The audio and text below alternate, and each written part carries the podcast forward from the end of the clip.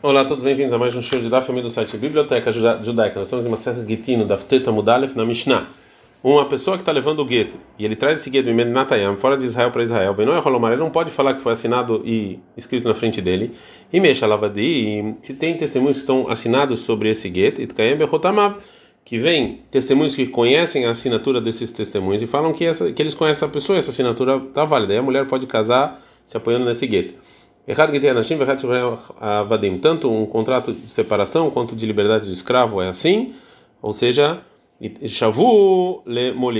A lei é igual sobre uma pessoa que está trazendo para Eretz Israel de fora de Israel, o lemevi, e que está levando eles de, eh, ou seja, está levando para fora ou está trazendo. Nos dois, o enviado que ele está dando esse gueto, ele precisa falar que foi escrito e assinado na frente dele. E, e se ele falou isso, então o marido ou o dono do escravo não podem invalidar esse get. Essa é uma das maneiras que os dois são é, iguais.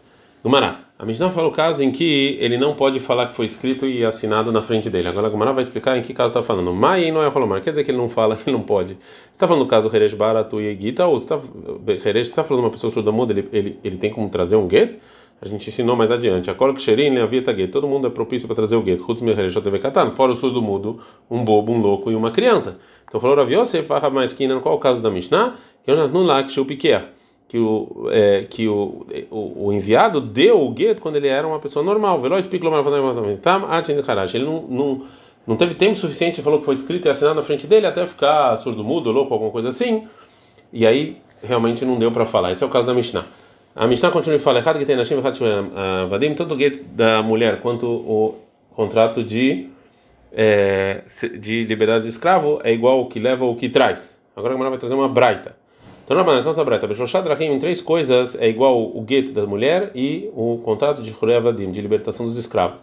Shavu Lemoli é igual sobre o enviado que está levando eles de Eretz Israel para fora de Israel, Lemevi, ou trazendo. Kol get, todo o contrato é, Sheyeshalav, que tem assinatura Ed Kuti Pasul, um testemunho Kuti está inválido. É, e o Kuti, é, como a gente já falou, eram pessoas que se converteram de maneira não boa, né? Fora um gueto de, de mulher ou de contrato de liberdade, que o Kuti sim pode assinar. Todos os contratos, a gente está na Fteta Mutbet, a Olim, Bearkaot, Kohavim, que saem dos tribunais dos idólatras mesmo que as assinaturas são idólatras, são válidos, fora o gueto das mulheres e o de libertação dos escravos, que esse aqui são inválidos. Uma opinião a mais, o que deveria Meir, Meir fala que gueto de mulher é igual ao, ao de liberdade de escravos, berba, em quatro coisas. E a quarta é a mera pessoa que fala para o enviado que está levando o gueto, ten get dá esse gueto para minha esposa. E a pessoa que fala, shtar shekruz avdi, eu dei esse contrato de liberdade para o meu escravo.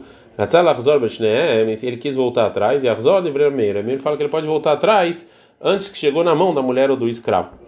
Agora a Gemara vai falar por que, que a Braita falou é, isso aqui que são iguais, o guê da mulher e a liberdade dos escravos. Bishler Rabanan, dá para entender, segundo a opinião de Chachamim, por que, que o Tana falou em três? Porque Minyan Alemão é Rav Meir, que ele falou três para excluir o que falou Rav Meir, mas para Rav Meir, Minyan Alemão tem mais. Para que, que precisa falar quatro? Vai excluir quem? Fala Gamara, Lemil a detalhe, vem excluir a lei que está escrito na Braita.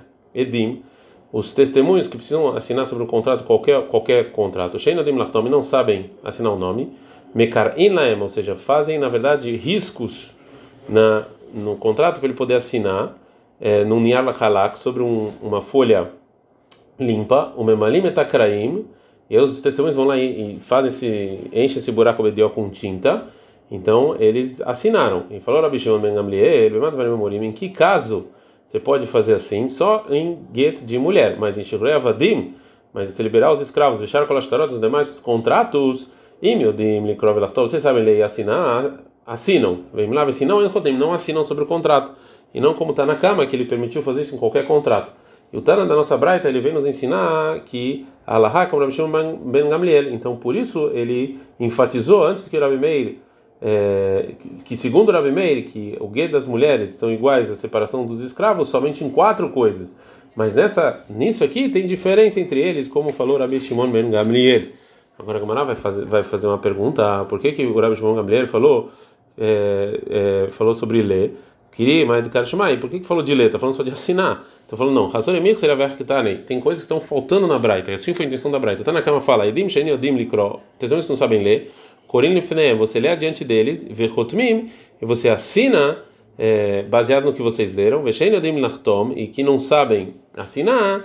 Então aí mekar inlema. Então fazem esses esses é, né essas esses sinais para eles poderem assinar e vem e, e, e, é, e vem na base de Gamliel ele discute nas duas coisas que você não sabe ler não tem como agora a Gamara vai fazer uma pergunta para Braita que ela deixou coisas a mais que, que outros outras leis que são iguais entre o guia da mulher e a, e a liberdade do escravo. Vetuli que não tem mais nada.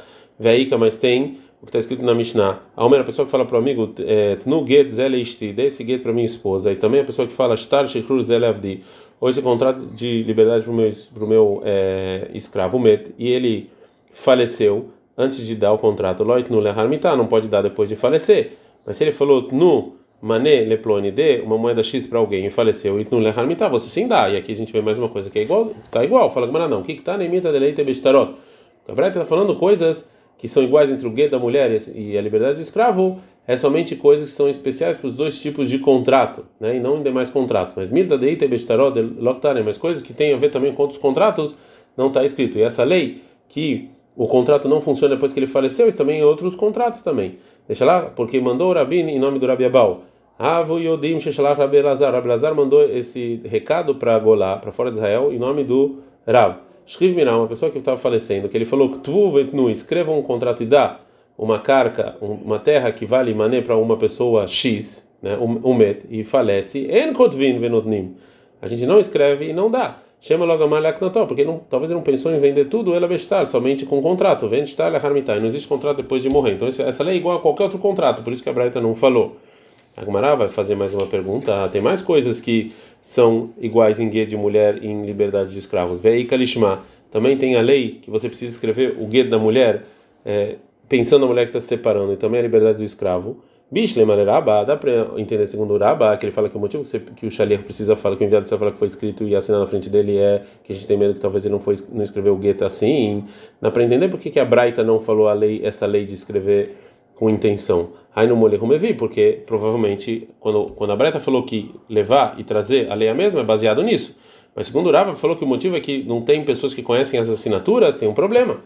Vetu Beneral Beneral Vaikat Mehubar. Mas também, mais uma pergunta, tanto para Rava quanto Rava, também tem a lei que get de mulher e separação de escravos que são escritos sobre algo que está na terra, que está plantado, são inválidos. Falaram, não, o que está né, psule banana. O que a Breta trouxe são coisas que invalidam o get, ou esse contrato, é, invalidações que rabinos decretaram. Mas pela Torá, não está escrito.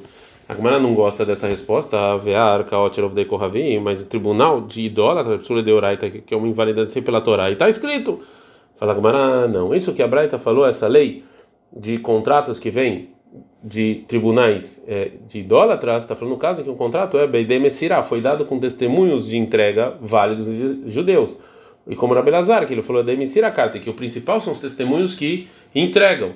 Então lá a proibição é só rabínica, por isso que está escrito lá. Fala, ah, mas isso que está escrito no final da Mishnah que fala, é que a Braita fala que get e contrato de liberdade que vem no tribunal de idólatras estão inválidos, Rabi Shimon, o nome Rabi Shimon fala, ah, Faelo Ksherim, também eles são válidos.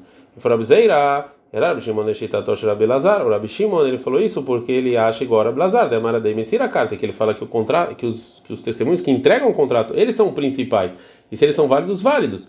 Então, se eu aprendo o quê? Michlar de Tanakama, saber lá. Então, a primeira opinião, que aqui está na Braita, que é o Tanakama, ele não acha que são os testemunhos que entregam. Então, a, continua a pergunta. E, é, a gente está no desafio da Mudalha, Fagmará empurra essa, esse entendimento e fala não, que a, a discussão está na Câmara Bishima é de outra maneira. Realmente, também o Tanakama acha como Rabi Lazar, que os testemunhos de entrega eles são o principal, como a gente falou anteriormente. E se você perguntar se é assim, então qual a discussão entre Tanakama e Rabi Shimon? A diferença deles é no caso em que o get que estão assinados são nomes é, sabidos como nomes de idólatras, que, é, que judeus não são chamados desse nome. Então, Rabi Shimon ele acha que dessa maneira você sim valida o get, segundo Rabi Lazar, é, já que está reconhecido para todo mundo que realmente os testemunhos são idólatras e não vão se apoiar neles. E já o Tanakama acha que também dessa maneira, tá? Rahamim invalidaram esse get para as pessoas não vão, é, para as pessoas não vierem e se enganarem, vão validar um get com nomes que não, com nomes que é, é que não são claros para judeus. segundo essa explicação, também Tanakama ele invalida esse get somente de maneira rabínica. Agmará vai fazer mais uma pergunta que a Braita só trouxe coisas inválidas por decreto rabínico, Hazará, ou seja, a lei que o marido ele pode voltar atrás antes de entregar o get e, e invalidar ele de Oraita da Torá, está escrito.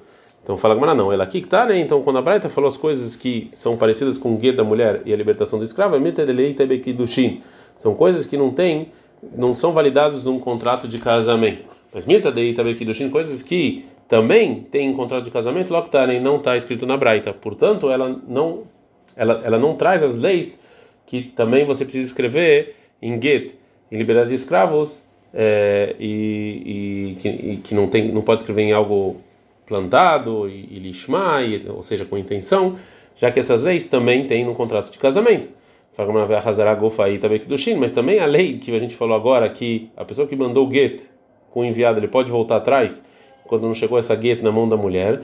Também no casamento é assim, que se ele mandou um contrato de casamento para a mulher, ele pode voltar atrás, ele chegar na mão, é a mesma coisa.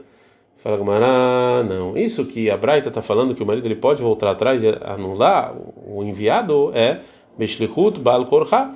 É que o marido mandou um enviado que separe a mulher à força, e depois ele voltou atrás. Que só separar pode separar força contra a vontade da mulher, mas casar, aí óbvio que não. Então, é, dessa lei específica que estava comparando com é, o contrato de liberdade de escravos e que realmente são só essas três coisas que são específicas iguais no guia da mulher e no contrato de escravos e o resto também tem em comum com o contrato de casamento isso a Braita não trouxe. Adkan